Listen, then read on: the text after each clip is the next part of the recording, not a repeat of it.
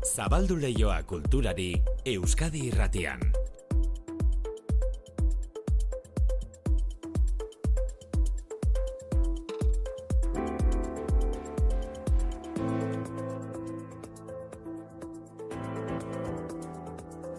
Eta kultur leioa zabaltzeko modukoa, manutxe sortu arratsaldeo. Berdin maite. Bilboko musika, musika jaialdia bera, ez? Bai, asteburu bat izaten da, ostiraletek igandera eta musika kontzertuak bata bestaren atzetik. Musika klasikoa etenik gabe hiru egunez Bilbon.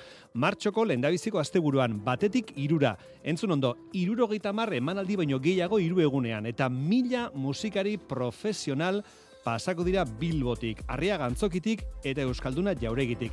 Jaialdearen garrantzia Zamai Arregi Bilboko alkatea.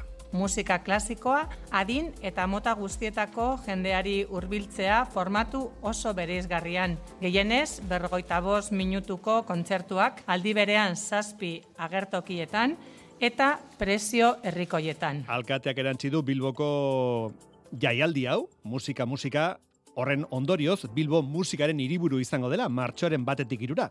Eslogana irudi lezake, baina badu mamia esaldiak. Gero emango ditugu xetasunak, baina ideia bat egin dezazuen. Asteburu horretan, martxoaren batetik irura, Bilbon izango dira hainbat orkestra Euskalduna jauregian. Bilboko Orkestra Sinfonikoa, Euskadiko Orkestra, Nafarroak Orkestra Sinfonikoa, Galiziako Orkestra Sinfonikoa, Gaztela eta Leongoa, Murtziakoa, Madrilgoa, denak Orkestra Sinfonikoak eta asteburu berean Bilbon izango dira. Bilboko udalak antolatzen du urteroko jaialdi hau. Musika zari garela, jazz munduko ikutu handia duen pieza klasiko batek gaur, gaur bertan eun urte bete ditu.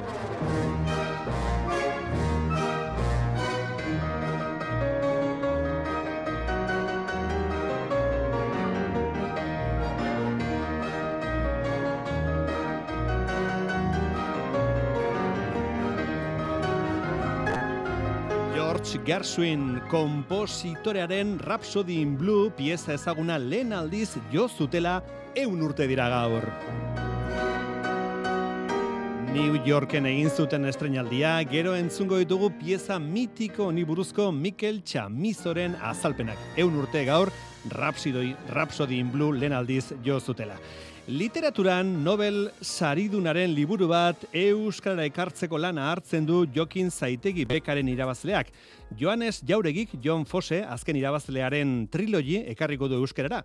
Berarekin hitz egin du Mailu Odriozolak. Eta Andoni Lizeagak berriz Zuberoako Gamere Zigako herritarrei galdetu die noladoa zen Ligets pastoralaren prestakuntzak Ligets bersolaria izan zen aurreko mendeko lehen erdian eta etxaun iruriren irakasle.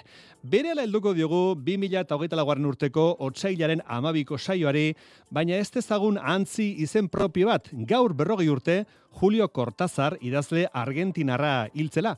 Parisen hiltzen Cortázar, historio laburrak edo ipuinak landu zituen batez ere, eta bere libururik ezagunena Raiuela Maxu Lantzat hartzen dute, maixu lan gisa hartzen dute.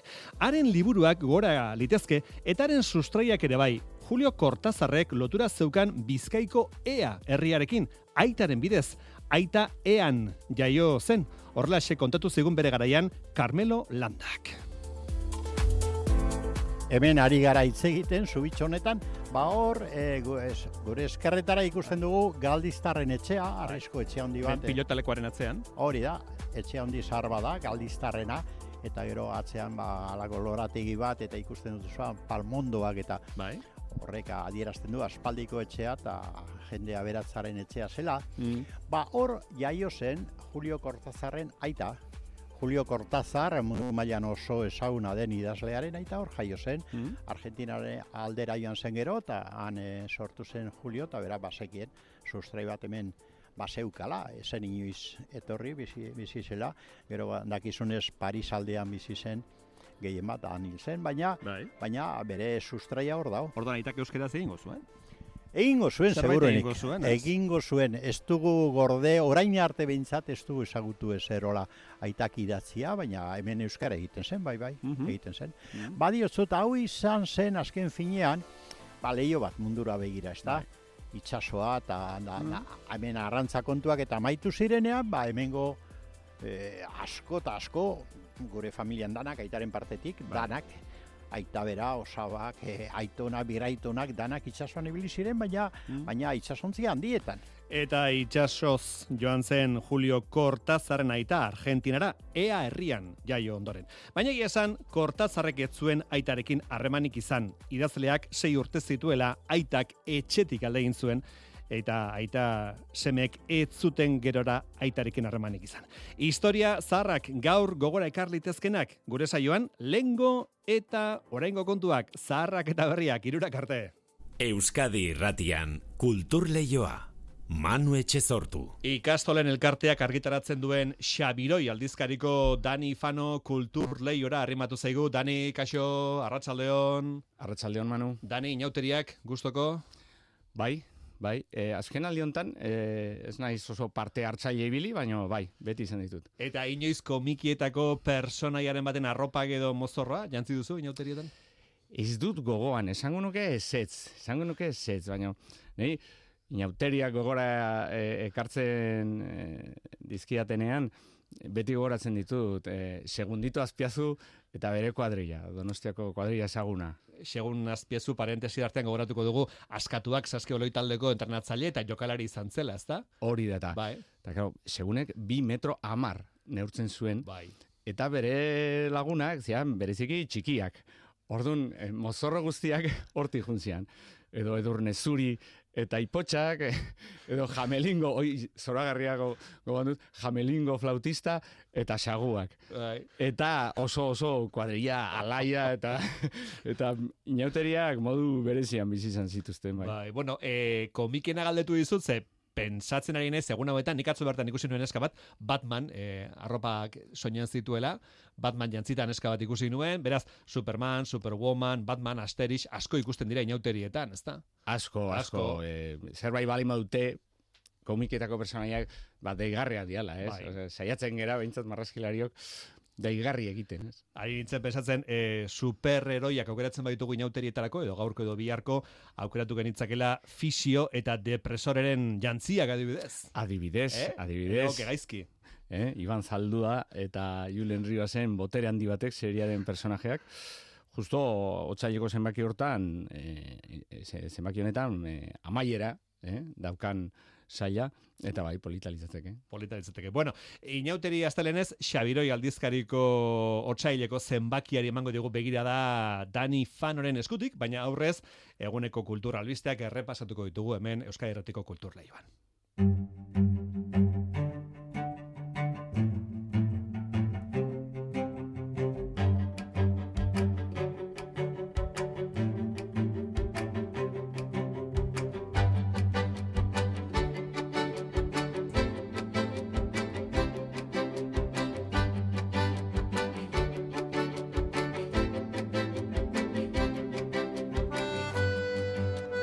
eta hogei garren urtetik Artu Museoak, Artiu Museoak, Bilboko Arte Erre Museoak eta Tabakalerak batzorde batean parte hartzen dute, ze arte lan erosi erabakitzeko batzordea da.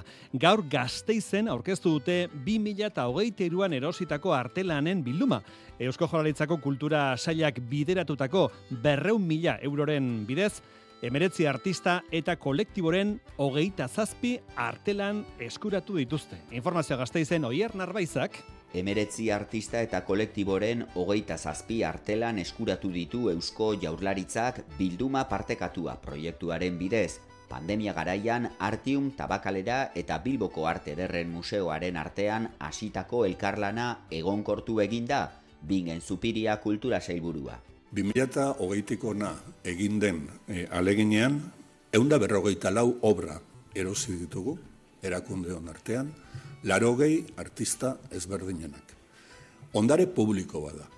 Euskal Erakundeek erositakoa diru publikoarekin eta gure sistema osoaren zerbitzura erongo dena. Erositako artelanak hainbat disiplinatan ari diren sortzaile profesionalek eginikoak dira, egun jardunean ari diren sortzaileenak Beatriz Erraez Artiu Museoaren zuzendaria.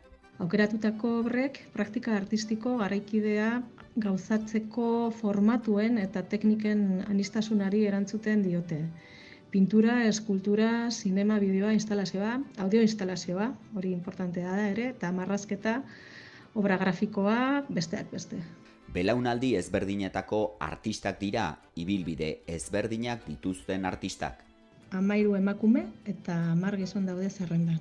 Besteak beste, ba, Xavier Salaberria, Maio Barber eta Marina Lameiro, Irati Gorrosti eta Mirari Txabarri, Sare Álvarez, Aina Legardón, Isabel Ergera, edo Carlos Martínez Bordoi. Hiru zentroen arteko lankidetzak ekarri du erosketa berria, elkarlanak bestelako emaitzak dakartzala nabarmendu du Edurne Ormazabal Tabakalerako zuzendariak. Elkarren artean lantzen ditugun eta landuko ditugun hainbat proiekturen e, abia puntua izan dela esan dezakegu. Nik beste batzuen artean aipatu nahiko nuke iaz tabakalera eta arte derretako Bilboko museoak that time izenpean elkarlanean antolatu genuen lehen erakusketa arrakastatsua. Proiektu honen barruan, erositako lanak artiumen bilduman sartuko dira bere ondare funts publikoaren zati gisa. Gaur arratsalderako proposamena segidan, Donostiako liburutegi nagusian John Fosse, literatur Nobel saridunaren trilogia novelari buruz hitze eingo dute gaur arratsaldean, baina adi, hitzaldia ingelesez izango delako, ingelesez izango den hitzaldian, 2008an Nobel saria irabazi zuen idazle Norvegiarra ezagutzeko modua izango da, eta bereziki trilogia izeneko lana. Hain zuzen ere, hause da, Euskarara ekarriko duten Foseren lehendabiziko lana. Jokin zaitegi bekak liburu euskuratzeko deialdia zabaldu eta Joanes Jauregi itzultzaileak irabazi du. Urtea maitzerako Fose Euskaraz irakurtzeko moduan izango gara. Mailu Odriozola. Pilatutako liburuen artean zuen Joanes Jauregik John Fosseren trilogia lana eta 2000 eta hogeita iruan Nobel saria eman ziotenean, liburua irakurtzea izan zen lehenengo lana. Era bat harrapatu zuen, bai historiak, eta baita hau kontatzeko moduak ere. Oso liburu zakit berezia edo da. Nik neuk, entzuna neukan idazlea, baina ez nuen irakurri benetan Nobel saria e, jasozun arte. Eta liburu irakurrita jo benetan oso ez dakit nola esan, oso impresio handia ematen du liburuak e, idatzita dagoen moduagatik. Detaile edo xetasun oso gutxirekin kontatzen du historio bat edo, nola baita esateko, oso, eta oso era jarraituan, oso, ez dakit, e, oso idazkera ez konbentzionala dauka. Eta, jo, hasieratik impresio handia mantzidan, eta orduan, ba, irakurri ondoren, ikusi nuenean, zeitegi lehiaketan hau itzuliko zutela, hau proposatzen zutela, ba, ba orketzera bakin Bi nerabeen bizipena kontatzen ditu Fosek hiru zati dituen liburu honetan, historia gordina eta iluna. Bikote bat da protagonista, Asleta Alida, eta eta bueno, bizkatu egin gora bera kontatzen juta. Gero agertzen diren personaiak, ba bueno, ez daukate ez daukate izenik edo agertzen dira hola erdi difuminatuta edo erdi ezabatuta agertzen da beraiek inguratzen dituen mundu guztia. Eta beraz hori agertzen da bikote honen esango aventura, baina bueno, bikote, bikote honi gertatzen zaizkionak, ba nolabait inguruan daukaten mundu lambrotxu eta pixkatu wer edo erdi ezabatu Testoak ez du bere esanetan aparteko komplikaziorik, baina estiloan asmatzea hori izango da Joanes Jauregirentzat erronka. Testuak berak edo ez dauka ez dauka zailtasun apartekorik. Sintaxi oso soila darabil, oso esaldi laburrak, eta horiek eh, ba, nahiko erraz itzultzen dira edo. Baina hain justu testu antolatuta dagoen modua, ba, batzutan badirudi monologo, ez da monologo, baina bueno, bai, jarraitzen, hola luze-luze bat, komaz banatua, paragrafo gutxirekin, eh, elkartzetak biluziak, eta bueno, horrek badauka, horrek badauka erronka, testutik eh, kanpoko ere pixka testua nola dagoen antolatuta. Horrek dauka erronka gehiago. Gogoan izan John Fosse idazlearen trilogia ezagutu nahi izatera arratsaldeko zazpietan duzuela zita donostian liburutegi nagusian. Euskara irakurtzeko modua ere, laster izango dugu, urtea amaitu aurretik aurkeztuko data itzulpena.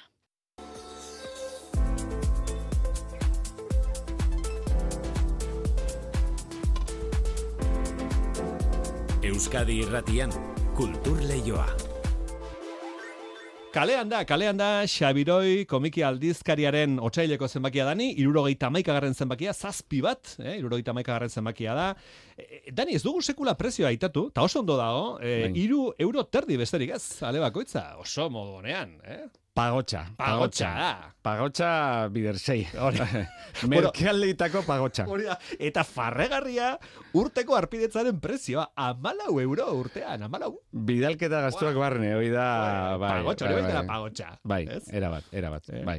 E, azalean jarri duzuena zer da, e, otxaileko zenbakian, azalean jarri duzuena. A ber, e, Iñaki Landaren marrazki bai. bat da, eta nik uste e, keinu bat dela gazan gertatzen ari den sarraskiari bihotz bat deseraiki eta Ah. erruina nik uste eh, askok bizi dugula bihotza hola, ez? Mm. Eh, uzkurturik eta Bai. Eta arruinan, ez? Horregatik baita ere izenburua, ez? Jarri digu stop. Stop, ez? ezta.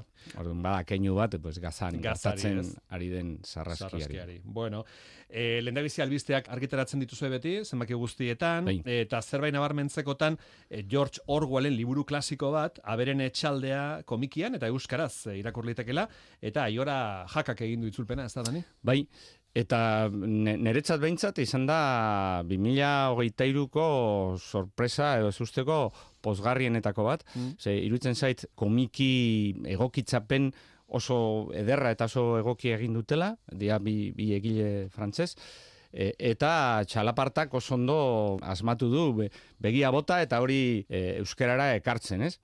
Eta ez neukan horren berri, Durangon e, ikusi nuen aldiz, eta asko gustatu zait.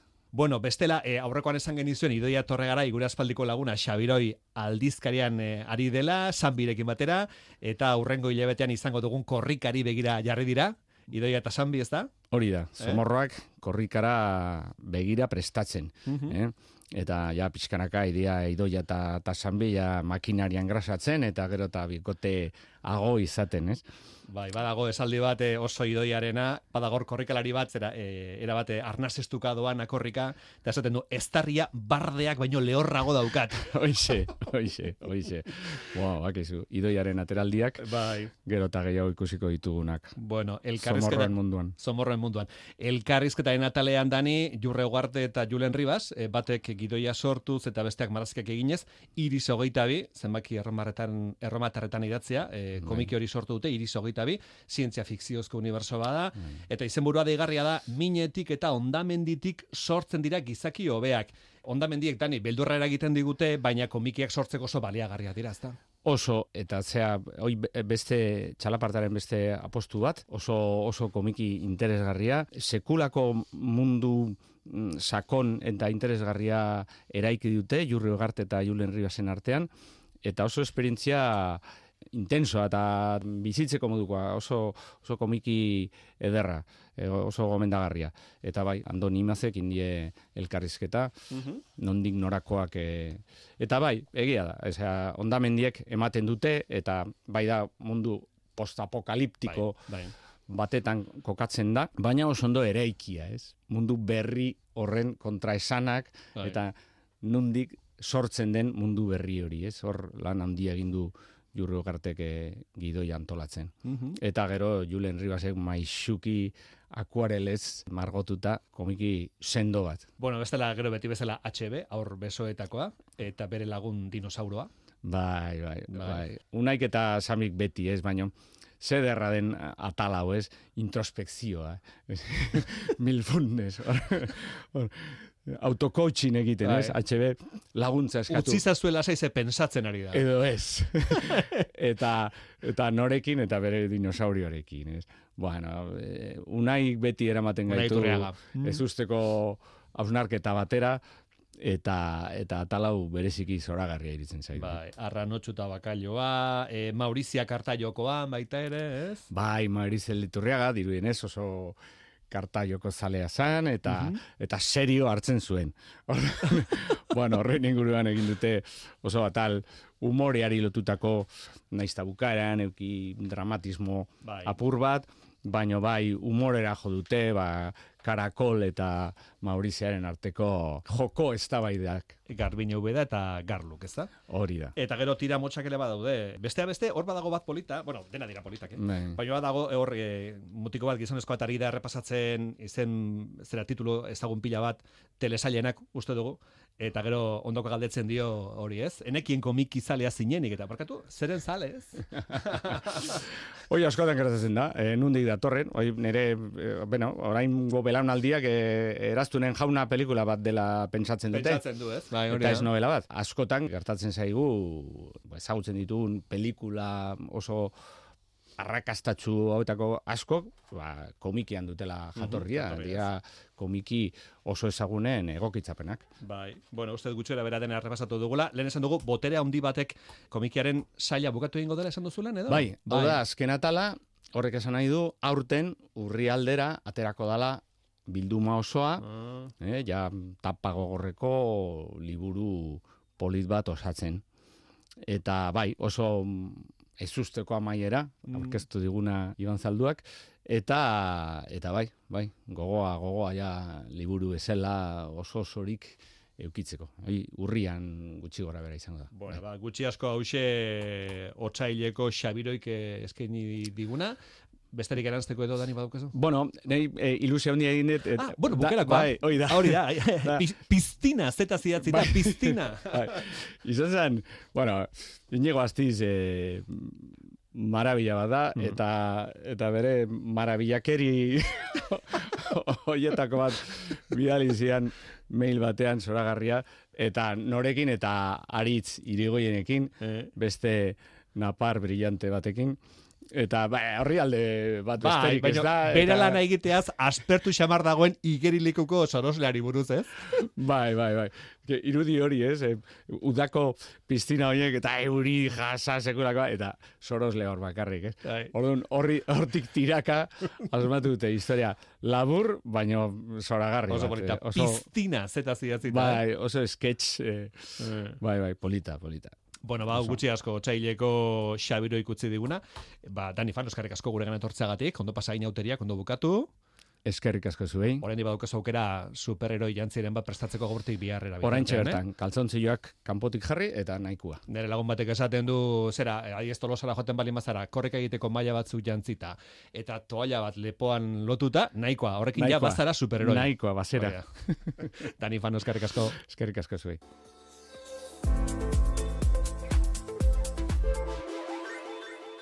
Urteurren bat, duela eun urte, mila bederatzereun da hogeita lauko otsailaren amabian, gaur bezalako egun batez, estrenatu zen Rhapsody in Blue, New Yorkeko Aeolian auditorioan. George Gershwinen obra hau mugarri izan zen, estatu batetako musika sinfonikoaren sorreran eta garapenean, eta itzindari jazz musikaren elementuak musika klasikoarekin nahasterakoan. Aino agirre konta iguzo. Elurra ari zuen New Yorken Rhapsody in Blue estrenatu zen egunean Aeolian eraikin berri eta ikusgarrian jendetza bildu zen Abraham Lincolnen jaiotzaren urteurreneko kontzerturako eta ikusleen artean Sergei Rachmaninov eta John Philip Sousa konposatzaile ospetsuak zeuden.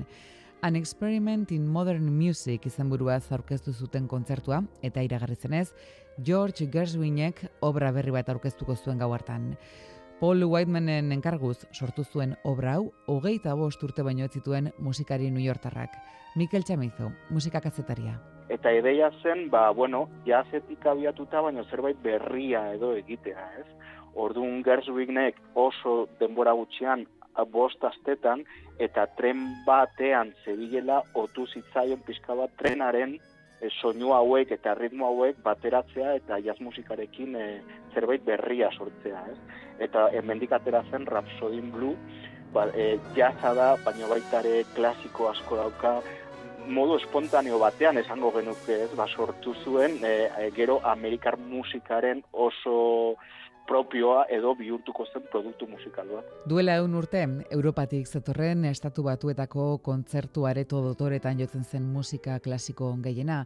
Egon bat zeuden estatu batuar komposatzaileak, baina horiek ere Europar komposatzaileen erara eta eraginpean sortzen zuten.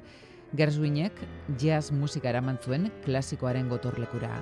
Pianorako konposatu zuen partitura eta Ferdi Grofek egokitu zuen jazz bandarako lendabizi eta orkestrarako ondoren.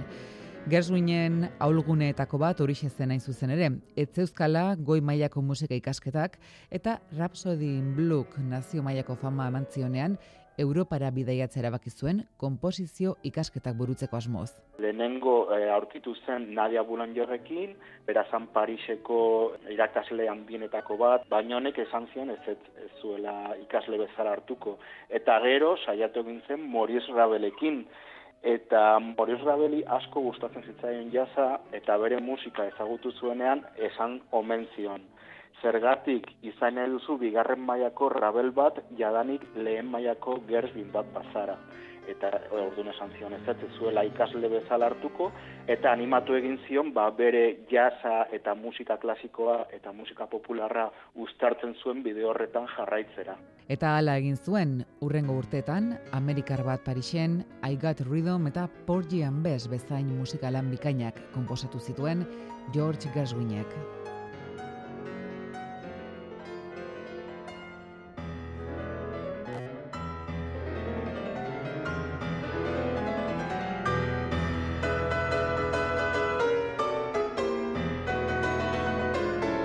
Hace urte urrena, eun urte borobil, biribil, pieza hau, Rhapsody in Blue izeneko hau, estrainekoz Josina jo zutela. Josina Etxebarria, wow, ze polita, ze eh, George Gershwin. George Gershwin, hori da. Eh, gaurko egunez, horren dela eun urte, Rhapsody in Blue, estrainatu zuten New Yorkeko Aeolian auditorioa. Bueno, Rhapsody eitza ospetsu eginda, Queen etaldearen ba, Rhapsody, Bohemian Rhapsody dela, eta, bueno, musika klasikoaren barruan oso musika e, egiteko era berezi bada. Mm. Zati ezberdinekin egindako musika zatia delako, ezta? Mm. Eta horretxe gaitik orduan, Queenena ere zati ezberdinekin, eta Gershwinen hau ere, ba, zatitxu ezberdin egin usatutako pieza. Bueno, kultur lehioari akabera emateko momentua iritsi da akabera, bai, izpotoloa, ez akabera, baina bueno, bukera ba, ez da. Da, horren izan. E, mirari egurza eta xanti gurru txaga izan ditugu gaur teknikan, eta bukatu horretik gauza pare bat, E, ordenadore, entzun ondo, Joseina, ordenadore aurrean edo patrikako telefonaren aurrean jarri eta sarrerak erosteko ahalegina egiteko astea izango da hau. Zergatik diogun? Ba. ba, batzuk osabilak izaten dira, sarrerak salgai jartzen dituztenean bere ala erosten, bai. aste azkena izango da,